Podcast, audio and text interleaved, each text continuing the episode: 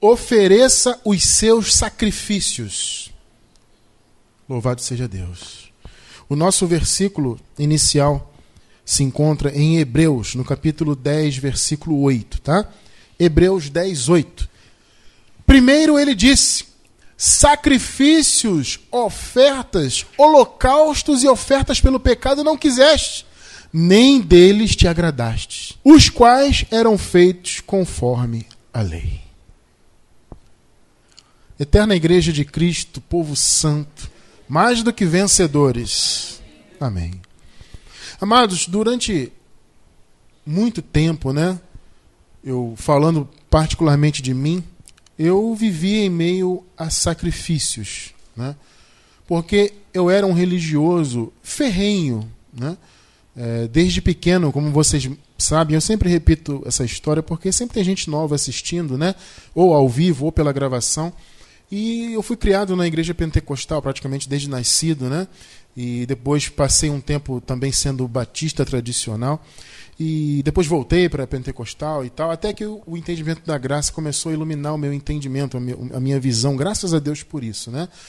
E só que nesse meio tempo em que eu fui religioso, eu vivi praticamente envolvido o tempo todo com sacrifícios, né? É, com obrigações, com imposições, com mandamentos de homens. Quanto tempo, amado, eu vivi mandamentos de homens? E eu digo eu, mas na verdade somos nós. Porque a maioria dos abençoados que estão aqui, por exemplo, que congregam conosco no salão, e certamente a grandiosa maioria dos que estão ao vivo ou dos que assistem pela gravação, vieram do sistema religioso, seja ele evangélico, né, os protestantes, como se diz, né, ou católicos, né? Então nós viemos envolvidos em sacrifícios e sacrifícios de tolos coisas inúteis do ponto de vista do evangelho, mas que nós achávamos que eram importantes para a vida espiritual, né? E aí nós nos acostumamos a, entre aspas, servir a Deus. Eu digo entre aspas porque não existe servir a Deus com religião. Servir a Deus é em espírito e em verdade. Sim ou não? Né? Deus procura adoradores que o adorem em espírito e em verdade. Então, a adoração e o serviço prestado ao reino de Deus tem que ser através desses elementos: espírito e verdade. E na religião não tem isso. Então, na verdade, nós não servíamos a Deus, nós servíamos a sistemas criados por homens, entende? Então, é, mandamentos e, e, e, cerimônia, como nós vimos semana passada, cerimonialismos, né? E, e, a gente era sempre preocupado com os detalhes da cerimônia, não sei o quê, e tanta coisa e sem entender o conceito do evangelho, né? sem entender o que, que a, a realidade, nós estávamos na sombra, mas não, e não entendíamos por isso a realidade. Sabe? E aí nós fomos acostumados a isso, né? E nós louvamos a Deus pela graça, porque o evangelho da graça nos libertou de todo aquele sistema, né, que, que é uma maneira, abençoada, de ressuscitar o chamado império das, império das trevas. Né, o apóstolo Paulo ele fala, né, o Senhor nos libertou do império das trevas. E a gente sabe que o império das trevas era todo aquele conceito do antigo pacto. A condenação, a lei, a lei que por sua vez era a força do pecado. Então, é condenação, pecado, morte, sabe, do ponto de vista espiritual, né? É, enfim, todo aquele conceito, né, era o império das trevas. E o Senhor libertou o seu povo do império das trevas. Nós que nascemos já com a graça estabelecida, já nascemos livres dele. Porém, porém, nós experimentamos um pouquinho desse império das trevas, porque o sistema religioso, como eu falei, eles ressuscitam o império das trevas. Eles trazem de novo a obra da lei para as pessoas. Eles trazem de novo o cerimonialismo para a vida das pessoas. Eles trazem de novo a consciência de pecado. Você vê que na religião você sempre está com a consciência de pecado. Sempre. Tá? Eu sou pecador, vou perder a salvação. E por mais que você seja um religioso, procure ser né, certinho, obedecer tudo bonitinho, tal, tal, tal, tal, tal, tal, sempre fica aquela consciência de condenação. Será que eu vou ser salvo? Aí o pastor pergunta: quem vai ser salvo? Levanta a mão. Aí um ou outro levanta meio tímido. Por quê? Porque existe uma consciência de pecado, uma consciência de condenação que vem da religião. Essa consciência de pecado, esse pensamento pesado, né, isso vem de quê? Isso vem do império das trevas. Então, quando você pega a religião e ativa na vida das pessoas, pega todo aquele conceito ou parte dele, aquele conceito antigo e traz para a vida das pessoas, você ressuscita, por assim dizer, o império das trevas. E aí os olhos das, das, pessoas ficam tapados, as pessoas não conseguem enxergar o evangelho. Vocês veem, amados, quando vocês, nós, né, eu também, quando nós estávamos no meio do sistema, a gente não conseguia enxergar a graça, amado. Amado, e a graça estava o tempo todo na Bíblia. Você, eu, nós andávamos com a Bíblia embaixo do braço. Eu, amados, era um estudioso, porque eu dou aula em escola bíblica dominical desde 15 anos, irmão. Na Igreja Batista, com 15 anos, eu era líder dos adolescentes, um grupo enorme. E todo domingo de manhã eu estava lá dando lição. Então eu era um estudioso, lia, fazia acontecer, mas não enxergava a graça. Por quê? Porque estava ativada no meu entendimento a escuridão do império das trevas. Sabe, a lei de Moisés estava ativada na minha vida, pelo menos em parte, claro, não toda, mas em parte. Sabe? Então eu vivia naquilo ali, envolvido com sacrifícios, né? Amado, Deus não aceita, nunca aceitou sacrifícios que vêm do antigo pacto. Deus nunca aceitou e jamais aceitará qualquer tipo de sacrifício do ponto de vista religioso. Veja aqui, ó. Primeiro ele diz, aqui, aqui ele é Jesus. Tá? Isso aqui é uma alusão a um, a um salmo profético. Tá? Eu confesso, amado, que eu não estou lembrado agora do capítulo e do versículo. Mas é um salmo. Eu vou deixar, você que está vendo pela gravação, vai aparecer na tela aí o capítulo do salmo e o versículo. Tá bom? Aqui o apóstolo está fazendo uma alusão a um capítulo um versículo que é um salmo com uma profecia messiânica. Né? Então, diz aqui, ó, sac... aí no caso fazendo uma alusão, uma ponte para Jesus. Né? Então diz aqui, ó, Jesus disse: sacrifícios, ofertas, holocaustos e ofertas pelo pecado não quiseste. Amado, já na lei Deus não queria. Você consegue entender isso, amado? Você que está ao vivo aí? Você que está pela gravação? Agora você imagina se na época da lei que era legítimo para praticar sacrifícios, Deus já não os aceitava. Você imagina ressuscitar esses sacrifícios ou essas obras da lei, sejam, sejam quais forem, né? Você ressuscitar isso na nova aliança. Olha como isso é terrível, como isso é abominável até. Na época que Deus já não aceitava. Você, por exemplo, se você lembra de Oséias, né, o profeta Oséias, ele diz, né, eu quero misericórdia e não sacrifício. Eu quero conhecimento de Deus mais do que os holocaustos. Olha só, na época da lei, amado. Não estou falando de graça, estou falando da lei. Então aqui, ó, sacrifícios, ofertas, etc, não quiseram porque não agradavam a Deus. Deus não quis, aliás, né? Porque não agradavam. Aí o, o apóstolo faz aqui a ressalva, entre parênteses, né? Os quais eram feitos conforme a lei. Então, os sacrifícios, as oferendas, o que era oferecido a Deus do ponto de vista da lei, pelo cumprimento da lei, o Senhor não aceitava. Não agradava a Deus. Porque o sangue de, de animais, os sacrifícios ali eram sacrifícios de animais, né? Esse, esse, aquele sangue não tinha poder de purificar pecado. Aquele sangue de animal não satisfazia o Senhor. Porque a lei, amada, ela, ela tinha exigências para que ela fosse saciada. Né? Essas exigências que a lei tinha só foram cumpridas por meio de Cristo. Cristo cumpriu plenamente a lei. E ele satisfez toda a justiça que a lei exigia. Amém ou não amém? Então, tudo aquilo que era feito, amado, Deus aqui está claro, amado. Deus não se agradava daquilo. Os que eram feitos conforme a lei. Tá? Então, amados, muitos até hoje, como nós acabamos de citar, ainda vivem buscando oferecer sacrifícios. Veja bem, não é necessariamente como na lei, porque na lei o sacrifício era de animal, né? Se matavam animais e ofereciam sangue, né? que era uma sombra, evidentemente, do que Jesus faria pelo seu povo, tá? Não é como na lei, mas o que se oferece hoje são tipos de sacrifício, né? São, por exemplo, o duro trato do corpo. O duro trato do corpo, ele é um sacrifício. Entende isso? E até hoje as pessoas estão envolvidas com isso.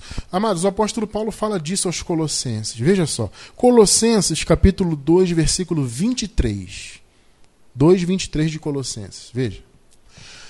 As quais, esse as quais aqui, se você ler o contexto, depois você pode ler com calma, está se referindo justamente à religiosidade. a obras religiosas, e o Paulo, o Paulo cita os rudimentos do mundo. Os rudimentos do mundo eram as obras da lei. Tá? Então Paulo fala aqui, as quais têm, na verdade, alguma aparência de sabedoria. Você vê que a, a, a pessoa que tem aquela aparência religiosa e que vive baseada em, em, em, em se autoposicionar como religioso, como servo de Deus, e, e, através de aparência e tal, vocês podem notar que isso é, é, é, só aquela aparência. Então você, eu, por exemplo, né, quando eu via lá na época, principalmente pentecostal, né? As pessoas com aquela aparência de santo, aquele roupão, aquele não sei o quê. E eu olhava para aquilo e via realmente. Nossa, que aparência, nossa, que, que pessoa, sabe, santa. E que. Muitas das vezes é só casca aquilo ali, né? né? Então tinha uma aparência. Olha só, essa, essa religiosidade, que o contexto está tratando de religiosidade ali, essa religiosidade tem aparência de sabedoria em culto voluntário. Amado, deixa eu explicar bem para vocês essa questão de culto voluntário. Em algumas versões do português, aparece culto de si mesmo, aparece devoção voluntária. Tá? É difícil realmente você pegar e traduzir do grego para o português essa, essa palavra. Por isso que, inclusive, você encontra vários, né, é, é, várias versões em português. Tá? Então, para a gente não ficar preso à tradução, vamos entender o conceito dessa palavra. A palavra no grego para culto voluntário, ela aponta para uma pessoa que aparentemente está adorando a Deus, mas ela está querendo trazer para si a adoração. Entende? Ou seja, ela está aparentemente adorando a Deus, mas ela na verdade quer que as atenções estejam voltadas para ela. Esse é o conceito dessa palavra no grego. Quer ver um exemplo disso na Bíblia? Os fariseus. Jesus fala assim, ó, falou assim, né? Vocês oram em praça pública, para que todo mundo veja o que vocês orem. Culto, de, é traduzido ali, culto voluntário, culto de si mesmo. O conceito é esse. Né? Jesus falou: vocês jejuam e ficam com aparência, né? Vocês não se ajeitam, não, não arrumam o cabelo, não, não lavam o rosto para mostrar que estão jejuando. é o culto de si mesmo. E nós vimos muito isso no meio da religião amada. Eu via muito isso aí. Sabe, a pessoa aparentemente está adorando a Deus. Isso acontece muito com cantor gospel, né?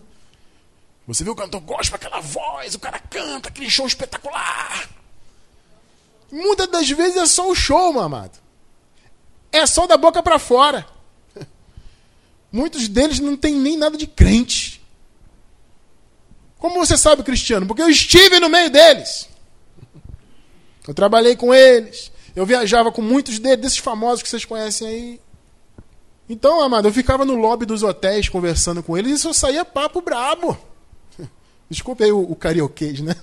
Papo brabo é carioquês, né? Mas só saía assunto terrível, meu amado. Aí acabava aquilo ali, vamos pro show, vamos pro show, todo mundo lá. Pela santidade. Vamos louvar o Senhor! E mesmo naquela época, sabe, não, não tinha assim o conhecimento da graça ainda, mas eu já ficava achando aquele estranho, sabe?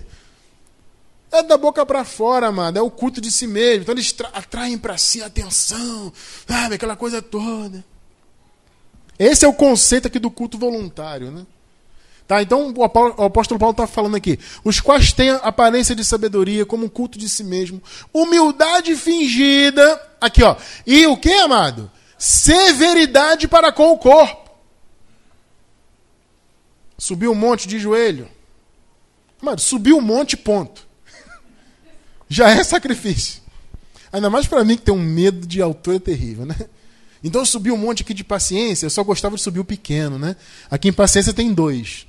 Né? Tem um menorzinho tem um grandão. Quando eles iam num grandão, eu ficava apavorado. Né? E tinha gente que subia de joelho, agarrando no mato. Amado, quanto mais sacrifício, melhor. Né? E derramar o sangue. Pô, meu, meu joelho ficou rasgado, glória a Deus. Sabe, a gente sorri, amado, mas é uma coisa triste na real, porque isso é infantilidade espiritual, né? Sabe? Como se Deus só se manifesta no monte, que o monte é santo. Amado, santos somos nós. Deus se manifesta onde nós estamos. Jesus falou: onde estiverem dois ou três, eu estou no meio deles. Ele não falou que é no monte, ele não falou que é no salão, não falou que é na garagem, não... é em qualquer lugar. Ora, se você quer ir para um monte, no sentido de se isolar, ah, eu gosto de subir o morro. Tudo bem, não tem problema nenhum. Vai lá, ora a Deus. Mas agora você santificar, você dizer que aquele, aquela subida te aproxima de Deus, porque você está sacrificando a sua carne, porque, porque lá é o lugar santo. E quando a gente ia no monte orar, amado, você tinha que tirar o sapato, porque eis que, que tire a sandália dos teus pés, porque o lugar é santo. Olha, mas é tanta bobagem. Ah, mas Cristiano, isso tem na Bíblia. Tem, amado, no antigo pacto. Lugar santo agora é, é a igreja. Lugar santo é o nosso coração, porque Deus habita nele. Quem recebe essa palavra? Então vivi esses sacrifícios. E jejum para cá, fica horas sem comer, aquela luta. Isso são sacrifícios de tolo, são sacrifícios ultrapassados. Ah, mas Cristiano, o jejum está na Bíblia. Eu sei, amada, eu sei disso. Estude a graça para você entender. Vou deixar link no YouTube para vocês lerem, para vocês. Eu não sei, eu vou pesquisar. Nós temos texto, temos áudio, temos vídeo desses tipos de sacrifícios. Eu vou procurar e vou deixar para você ver mensagem de jejum, mensagem dessas coisas todas. Para você entender bem que isso é ultrapassado. Não é porque é bíblico que você tem que realizar, mas você tem que entender a Bíblia do ponto de vista da história também, do ponto de vista dos pactos. Nós estamos em um novo pacto. Amém ou não amém? Louvado seja Deus. Então aqui, ó, Paulo fala da severidade do corpo. Até hoje as pessoas vivem severidade para com o seu corpo. Aí o apóstolo conclui aqui, ó, mas não tem essas religiosidades todas, não tem valor algum no combate contra a satisfação da carne. Amado, não tem valor algum. O único sacrifício que teve valor e o valor eterno foi o de Cristo. No que tange salvação, no que tange a nossa posição diante de Deus. Se você é santo, você é santo porque Cristo morreu por você. Amém? Se você é salvo, sempre salvo, é porque Cristo morreu e ressuscitou por você. Se você é abençoado com todas as bênçãos, e você é, nós somos, é porque Cristo morreu e ressuscitou por você. Entende esse conceito? Então a palavra aqui está combatendo a religiosidade. Os sacrifícios feitos de acordo com a lei. Amado, quem está envolvido em obras da lei, com o seu cerimonialismo, com os seus sacrifícios corporais, com toda essa religiosidade inerente que vem do judaísmo, quem está envolvido com isso, e a maioria, infelizmente, das congregações está envolvida com esse tipo de coisa, está um passo atrás da graça. Sabe por quê? Porque quem está envolvido nisso está na sombra. Existem duas coisas a sombra e a realidade. Antes da graça era o que? Sombra. A sombra ela apontava para a realidade. Como eu, eu, vou, eu dei o um exemplo na mensagem passada, eu vou dar de novo hoje. Eu estou aqui diante desse púlpito. Esse púlpito ele é uma realidade na minha frente aqui, correto? Ele faz uma sombra. Se você joga uma luz ali, a luz vai bater aqui e vai fazer uma sombra. A sombra está atrás dele. A sombra está apontando para ele que é a realidade. Simbolicamente, a lei foi essa sombra. Até que a realidade se manifestasse. A realidade é Cristo. E, consequentemente, a realidade é a graça. Então, o que se vive fora da graça é sombra. Não é a realidade. Ou seja, a sombra, simbolicamente na Bíblia, é a não realidade. Hebreus 10, versículo 1. Porque a lei, o antigo pacto, tá vendo? Tendo o que, meu amado? Olha aí, ó. A sombra dos bens futuros. Bem futuros aqui é futuro em relação à lei, tá, meu amado? Não é futuro porque vai vir, já veio. Aqui está falando da lei, então são bens futuros em relação à lei. Tá bom? A lei era a sombra e os bens que ela, os bens que essa lei apontava eram bens futuros. Esses bens se manifestaram em Cristo por meio dele. E hoje nós vivemos esses bens. Tá? E não a imagem exata das coisas. Porque você vê o púlpito, aquele é bonitinho, né? De acrílico, bacaninha. A sombra é torta. Muitas das vezes você não entende. Você vê a sombra, essa sombra é de quê? Né? Porque não é a imagem exata, tá? Não pode nunca. Olha essa palavrinha aqui, ó. Aqui, ó. Nunca. Pelos mesmos sacrifícios que continuamente se oferecem de ano em ano, aperfeiçoar os que se chegam a Deus. Olha o que a palavra está dizendo ali, amado. Já na lei, veja bem, na época da lei abençoada, era legítimo oferecer sacrifícios de animais, o duro trato do corpo, cumprir, cumprir ordenanças da lei, mandamentos. era legítimo, porque estava na lei. Só que ainda assim, olha lá, ó, não tinha poder de aperfeiçoar ninguém. Se naquela época não tinha, hoje muito menos, amado. Então, quem está envolvido com esse tipo de coisa, com esses sacrifícios que vêm da lei, essas obras da lei, o duro trato do corpo, religiosidade, está na sombra. E aí, amado, vem uma consequência tremenda, né? Está separado de Cristo.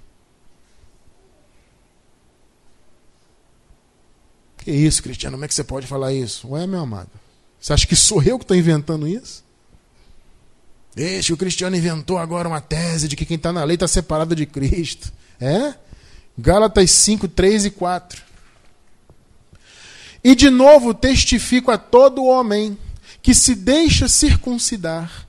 Note que a circuncisão era um mandamento da lei, e é até hoje para quem é judeu, né? que se deixa circuncidar, que está obrigado a guardar toda a lei. Naquela época, os judaizantes, porque as igrejas eram formadas de muitos judeus, né? Os judaizantes queriam que os gentios se circuncidassem para participar da igreja. Olha que coisa terrível, amado. Sabe? Então, Paulo está falando aqui, ó, eu estou testificando. Qualquer um que se deixa circuncidar está obrigado a guardar a lei inteira. Então, esse pessoal que está querendo obrigar vocês a se circuncidarem, eles estão querendo que vocês cumpram a lei toda. Você entende então um conceito, amado? Quando a gente bate tanto nessa coisa de lei, alerta os abençoados, estuda a palavra e tal. Por que tudo isso? Porque nós queremos o seu bem. Nós queremos que você não esteja envolvido com obras da lei, porque as igrejas do sistema religioso nos envolveram com a lei durante anos. E aí, quando você se envolve com um mandamento que seja, você está obrigado a cumprir todos. Isso é muito sério, amado. Quando você cumpre um mandamento e fica obrigado a cumprir todos, você se coloca debaixo de maldição, filho. Então, aqui, ó. Todo homem que se deixa circuncidar, aí você substitui circuncidar por jejuar, circuncidar por comer Páscoa, circuncidar por é, dar dízimo, e por aí vai. Você substitui circuncidar por qualquer outra obra da lei, é o mesmo efeito. Aí veja o que o apóstolo fala aqui no 4. Uh, ah, separados estás de Cristo. Vós os que vos justificais pela lei, da graça decaíste. É Cristiano França que inventa doutrina, filho? Não. Ah, Cristiano, que separado de Cristo então perdeu salvação? Amado, não existe perder salvação. O eleito de Deus, ele é salvo, sempre salvo. O separado de Cristo é do ponto de vista cognitivo. A mente está separada de Cristo. Logo, ele não serve em espírito em verdade, ele serve por mandamentos. Entende? Então a mente está separada de Cristo. Ele não serve a Deus com entendimento. Não é à toa que Paulo fala, eu com entendimento sirvo a lei de Deus. Porque servir a Deus é com a mente, meu amado. É com a inteligência, é com a sabedoria, é pelo culto racional. Agora, se você está na lei, a sua mente está separada de Cristo. A sua mente está envolvida com coisas do mundo. Está compreendendo isso? Então, o sistema religioso, as pessoas que estão envolvidas com a lei aí fora, elas estão separadas de Cristo do ponto de vista do seu entendimento. Não estão envolvidas com Cristo, estão envolvidas com mandamentos. Estão envolvidas com o império das trevas, que infelizmente está é ressuscitado por esse pessoal aí. Então é importante você entender, amado, que você não tem que viver em sacrifícios de obras da lei. Você viu no início, né? Jesus disse que Deus não aceitava aqueles sacrifícios, os que eram feitos conforme a lei. Aí você pergunta, mas abençoado, o tema da mensagem hoje é ofereça os seus sacrifícios. Sim, amado, porque existem sacrifícios em graça. Ah, isso é uma heresia. Esse cristiano agora está inventando. É heresia? A gente foi acostumado, amado, justamente por esse entendimento que nós acabamos de passar, de que estamos livres da lei, que somos abençoados, que somos salvos, sempre salvos, libertos do império das trevas, etc, etc. Né? Toda esta posição espiritual que nós temos, graças a Deus. Esse entendimento acostumou o povo em graça a achar que ele não tem compromisso com nada. Achar que graça é bagunça, graça é viver como eu quero, graça é. É isso mesmo? Será que é isso que a Bíblia apresenta? Cristiano, que história de, de que existe sacrifício em graça? Amado, olha, você não tem que ouvir só o que é agradável ao seu ouvido. Você tem que ouvir a verdade. Agrade você ou não. A verdade está na palavra de Deus. Você não tem que viver em sacrifício de obras da lei. Você está livre da lei. Paulo diz em Romanos capítulo 7 que nós estamos mortos para a lei. Então, amém. Louvado seja Deus. Amém? Só que existem sacrifícios em graça. E os sacrifícios em graça, diferente dos sacrifícios da lei, eles são aceitos por Deus. Vamos ver. Primeiro sacrifício em graça. Romanos 12, versículo 1. Vamos lá. Rogo-vos, pois, irmãos. Olha aqui, amada, essa palavra aqui, ó, que eu sublinhei logo no início. Rogo-vos. É um chamado forte de Paulo para isso aí. Eu estou rogando, Romanos, a vocês. Rogo-vos, pois, irmãos, pela compaixão de Deus, que apresenteis os vossos corpos. Como o que, amado? O que está escrito ali? Um sacrifício vivo, santo e diferente da lei, agradável a Deus, que é o vosso culto racional. É evidente que Paulo ali está fazendo um paralelo com a lei. Ele está fazendo uma alusão. Até porque, amada, como eu falei, as igrejas eram compostas de muitos judeus. Então essa linguagem, muitas das vezes é, judaica, né? essa coisa de, de fazer paralelo de sacrifício e tal. Isso é uma linguagem mais até para o judeu entender. Não que o gentil não, não entendesse, entendeu? Mas, é, enfim, né? havia toda essa proximidade com a lei. Os judeus que vieram da lei, muitos ainda mantinham as práticas da lei por causa do costume, né? A família já nascia dentro daquele ritmo e tal. Então era muito difícil você dissuadir os judeus a abandonar aquilo tudo. Então aqui o Paulo vai fazendo um, um paralelo, né, uma alusão, uma metáfora, né? Podemos dizer que é uma metáfora. Dizendo o seguinte: olha, na lei se oferece animais mortos. E na época que a carta foi escrita, a lei ainda era cumprida. Aquele templo lá ainda estava de pé. Então tinha o costume de todo ano ir lá e faz a Páscoa e mata o cordeiro e faz as lavagens e faz não sei o quê. E o sacerdote faz isso e faz aquilo. Todo aquele mover da lei no templo estava lá de pé. Então Paulo fala: olha, na lei se oferece animais mortos. Só que o nosso chamado em graça é oferecer o nosso corpo como um sacrifício o quê? Morto? Não, vivo. O Paulo diz aqui, ó, sacrifício vivo, santo e agradável. Você vê que o contrário da lei. Na lei era sacrifício morto, não tinha nada de santo e era desagradável. Deus não aceitava. Então, o chamado, amado, para você que é igreja, é você cumprir o chamado. Porque, meu irmão, olha só. Qual é a consequência de você apresentar o seu corpo como um sacrifício vivo? É você oferecer a Deus, o que está escrito ali no final? Culto racional. O culto racional é apresentado na igreja, na congregação. Você pode, por exemplo, por exemplo, ter uma igreja na sua casa. Você pode reunir a sua família, amigos. Quando você se reúne na sua casa, ali é a igreja. Entende isso? É importante você entender isso. Então a importância de você apresentar o seu corpo como igreja é você cumprir o chamado de oferecer a Deus um culto racional. O seu chamado é apresentar o seu corpo como um sacrifício vivo, santo e agradável a Deus. E aí o que, que acontece? Você apresenta a Deus o que? Um culto racional. Ah, Cristiano, eu estou distante pela internet. Amado, é evidente que o conceito de internet ele é moderno, né? Há 20 anos atrás não havia internet, amado. Você imagina na época da, da, da igreja primitiva? Esse conceito não tinha, não, não passava pela cabeça deles isso aí. Muitas pessoas me escrevem, abençoado, eu estou liberto, eu estou assistindo os vídeos no YouTube, eu estou acompanhando a transmissão, mas eu não tenho igreja para congregar. Amado, fica na internet conosco. Ou seja, é o que eu sempre digo, muitas pessoas às vezes estão fisicamente no local, mas a mente está em outro lugar. Então é importante você estar com a sua mente voltada. E você que está pela internet, você está cultuando na sua mente junto conosco. Então, mesmo pela internet, você está cumprindo cumprindo o conceito de igreja. E, apesar da Bíblia ter sido escrita tantos séculos atrás, existe um precedente para você que está na internet. O apóstolo Paulo, certa, certa vez, falou assim: Olha, gente, eu não estou convosco fisicamente, mas em espírito estou convosco.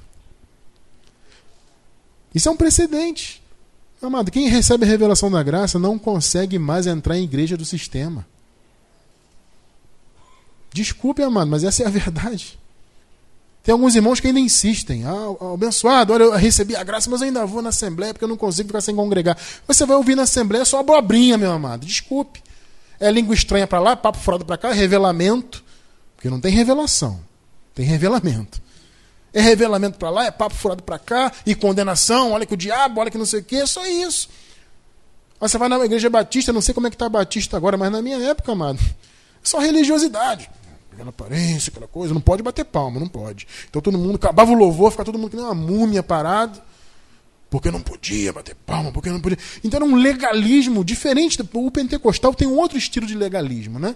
E o batista os tradicionais têm um outro estilo também de legalismo, né? E vivia naquele ritmo travado. E só religião, né, amado? E eu critico, amado, porque eu estive lá, tá?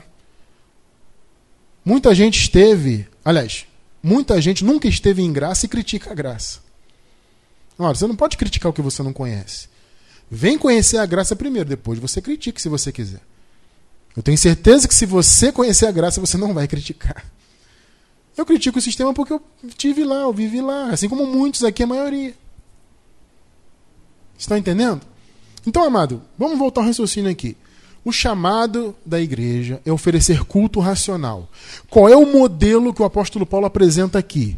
De apresentar o seu corpo é o que vocês estão fazendo aí pela internet. Você separou um momento da sua vida, você separou o seu corpo e você está apresentando a Deus um sacrifício vivo, santo e agradável a Ele. E, consequentemente, da sua mente está saindo um culto racional para Deus. Culto este que ele recebe como um cheiro suave, meu amado. Então, amado, nós temos um chamado a cumprir o culto racional. É o sacrifício feito em graça. Só que diferente da lei, é um sacrifício santo e agradável a Deus. Deus está olhando para a tua vida e Deus vê compromisso na tua vida. Deus vê envolvimento na tua vida. Deus vê uma pessoa compromissada com o reino dele. Oferecendo a Deus um culto da sua mente. Não é culto emocional. Então, amados, Deus está te chamando a oferecer sacrifícios em graça. Não é religião. Entende? Não estamos falando de religião aqui. Estou falando de oferecer culto racional. Esse é o primeiro sacrifício desta manhã. Nós somos o, o templo. Tá claro isso para vocês? Glória a Deus, né? Então vamos ver aqui, ó, 1 Coríntios 3:16. Não sabeis vós que sois o templo de Deus e que o Espírito de Deus habita em vós? Você recebe essa palavra que o Espírito habita em você? É, meu amado, louvado seja Deus por isso. Então, qual é o primeiro sacrifício abençoado? Apresentar o seu corpo e oferecer a Deus o culto racional, o sacrifício vivo. Qual é o segundo? Amado, tem gente que vai pipocar nesse segundo, hein? É, mas eu tenho que falar, né? Segundo sacrifício: suporte financeiro ao ministério. Ah, Cristiano, aproveitar para falar de dinheiro? É, mamado, nós temos que ter maturidade para falar. Porque existe essa coisa, né? Fala de dinheiro na igreja, não pode, é proibido, não sei o quê. Ainda mais na nossa igreja que a gente não cobra dízimo, a gente luta, inclusive, contra a prática do dízimo, né? Então o avarento adora, né? O avarento arruma tudo que é desculpa para não contribuir. Mas, amado, entenda que os, quando você dá suporte financeiro ao ministério ao qual você pertence, ao qual você está submetido, você está oferecendo a Deus, sim, um sacrifício. Filipenses, olha só. Filipenses, capítulo 4, versículos do 15 ao 19. Veja esse contexto aqui. Filipenses 4, do 15 ao 19, nova versão internacional. Vamos lá. Como vocês. Aqui é Paulo, evidentemente, tá? falando aos Filipenses. Como vocês sabem, Filipenses, nos seus primeiros dias no Evangelho, quando parti da Macedônia, Nenhuma igreja partilhou comigo. Ó, oh, nenhuma igreja, gente, partilhou com Paulo. no que se refere a dar e receber. Paulo está falando de oferta, amado, tá? Exceto vocês. Os filipenses não eram avarentos, amados. Olha que coisa linda que eles fizeram por, pelo ministério do Paulo. Pois estando eu em Tessalônica, vocês me mandaram ajuda, não apenas uma vez, mas duas, quando tive necessidade. O Paulo, em meio ao seu desenvolvimento ministerial, muitas das vezes ele estava em necessidade. Os filipenses, diferente das outras igrejas, sempre supriram o apóstolo Paulo. Existe essa, esse pudor, e, amado, eu não tenho problema nenhum em admitir que eu também sempre tive esse pudor, porque eu tenho uma vergonha absurda de ficar pedindo dinheiro na igreja. Para mim é terrível. Eu não tenho cara de pau de ficar pedindo e arrancando. E... Mas, amado, nós temos que amadurecer, e eu também tenho que amadurecer. Para quê? Para que o ministério cresça, amado. Porque se os, se os, filipenses não tivessem dado suporte ao apóstolo Paulo, o ministério dele não ia prosseguir. Como é que ele ia andar sem dinheiro, gente? Ninguém anda, ninguém faz nada sem dinheiro, meu amado. As igrejas não comunicavam com Paulo a respeito disso. Mas os filipenses sempre abriam o coração e Paulo falou: Olha, vocês não me mandaram só uma ajuda, não, vocês mandaram duas vezes. Então é importante a igreja sim acordar para isso. Amado, não é dízimo, não estamos falando de dízimo, amado. Estamos falando de voluntariedade. Estamos falando de gratidão, de visão evangelística, sabe? De você investir para que o ministério avance. O Paulo só avançou porque os filipenses deram suporte ministerial financeiro para ele. Vamos seguir com a leitura? Vamos lá. Não que eu esteja procurando ofertas. Isso é importante. Porque a visão que temos nesse ministério é esse. Nós não estamos aqui procurando oferta de ninguém. Amado, vamos lá, mais uma vez. Ontem eu estava indo com a minha esposa, conduzindo ela até a faculdade, que ela foi fazer prova. Aí nós passamos em frente a um local onde eu fiz o lançamento do meu CD. Você lembra, amor, ontem? Nem é mais uma casa de shows. Agora eles quebraram, fizeram um negócio tipo um shoppingzinho e tal. Na época eu lancei o CD e tal, e foi até no show do Novo Som. Amador, eu era fã do Novo Som. Vocês devem conhecer o Novo Som, né? Eu era fã ardoroso. Tinha todos os discos deles fita cassete, vinil. Na época do vinil, quando eu sou velho, né, Mensal? Eu tô velho, né, Mensal? Tem negócio de vinil, né? Eu tinha o vinil e CD, tinha tudo, né? E eu me lembro que na época, antes, antes desse, desse lançar meu CD, eu nem sonhava com CD, com nada disso. Eu bati o pé na igreja pra gente levar um novo som lá. Eu era garoto, um garoto novo. Ó, eu era novo, que eu não, tinha, eu não, eu não podia nem assinar contrato. Eu era, eu era menor de idade. E eu bati o pé, não, vamos fazer um evento, vamos trazer um novo som. E eu fui lá, eu fui. Aqui, o, o escritório deles era aqui em Bangu. Peguei, fui lá, conversei, fazer o contrato, pá. Aí eu não pude assinar quando era menor de idade, levei pro, pro irmão da igreja assinar lá. O, o abençoado lá assinou, fez o contrato, porque tudo com eles era, foi certinho, né? Contrato, tá, aquela coisa profissional, né? Enfim. E aí, e, e nesse dia que eu fiz o lançamento do meu CD, foi um show deles. Para mim foi a glória.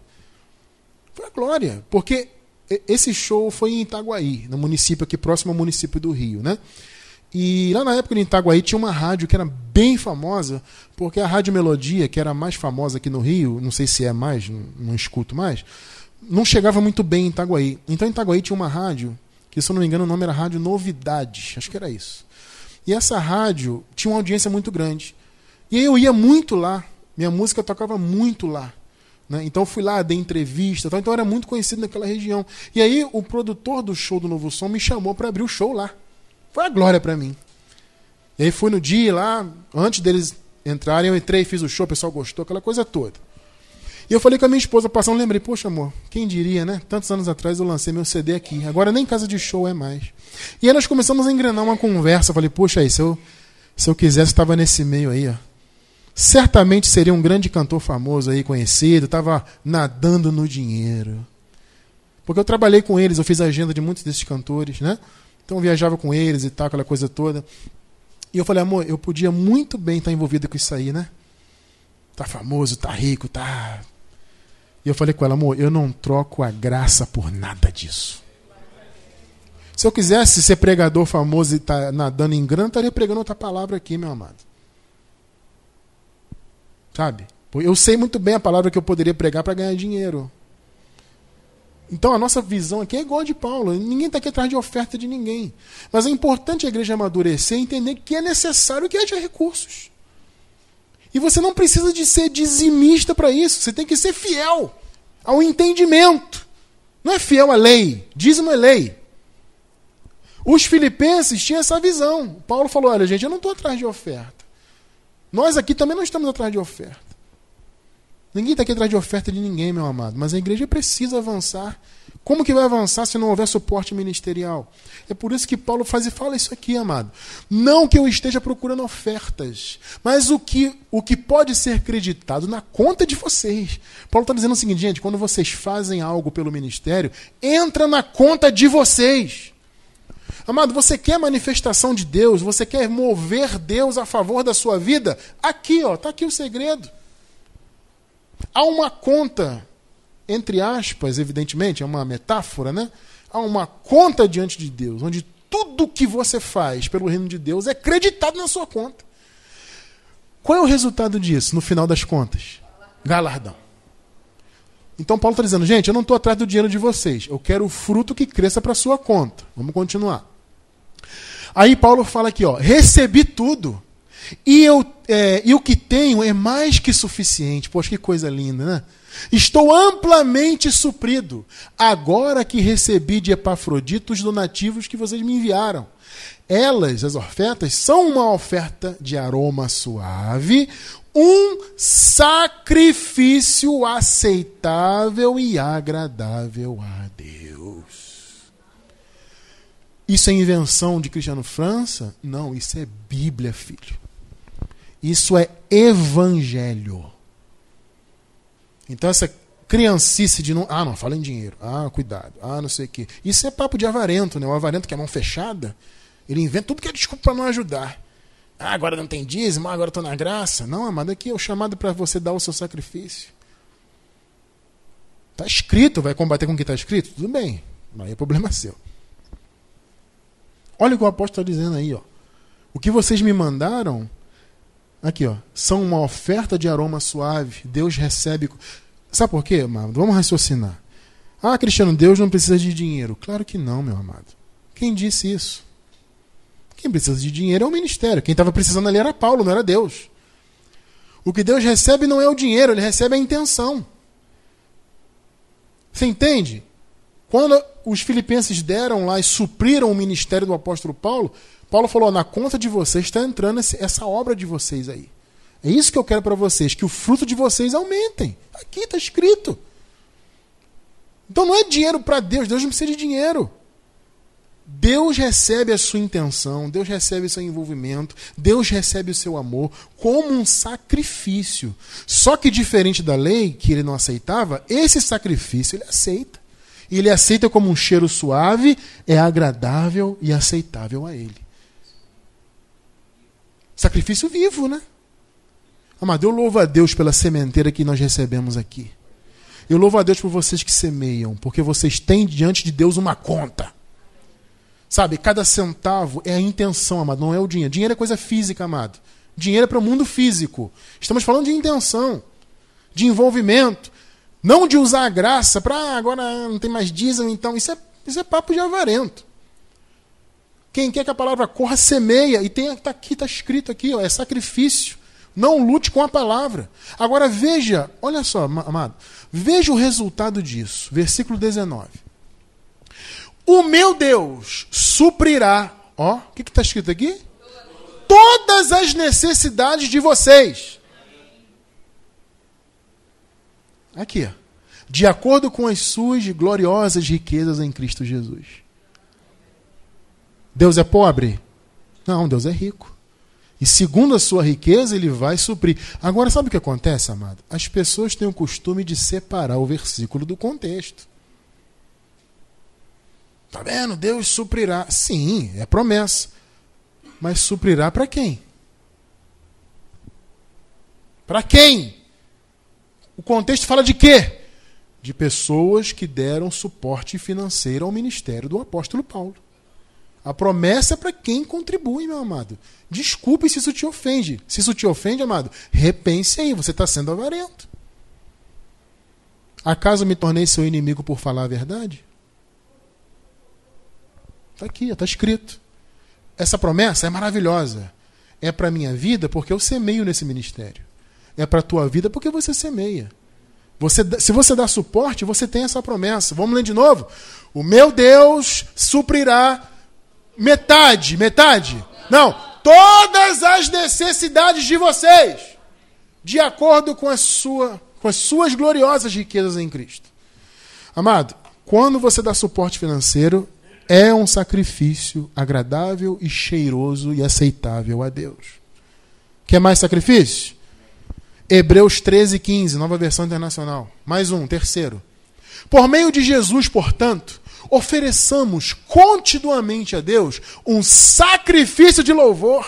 Ó, é sacrifício na graça. Quem disse que na graça não tem sacrifício, meu amado? Aqui, ó, sacrifício de louvor. Agora, que sacrifício é esse, cristiano? É o fruto de lábios que confessam o seu nome. Meu amado, quando o seu lábio confessa o nome de Jesus, você o está louvando. Quando você confessa sua fé nele, quando você fala da graça, quando você chama a existência, quando você usa a sua boca, meu irmão, espiritualmente falando, você está oferecendo a Deus um sacrifício de louvor. Veja bem, amado, louvor não é só música. Música é só um tipo de louvor, é só uma forma de se louvar. Mas só de você citar Deus, você falar da sua fé, você confessar o nome de Jesus como seu Senhor, é um sacrifício de louvor. Amado, esse é o teu chamado.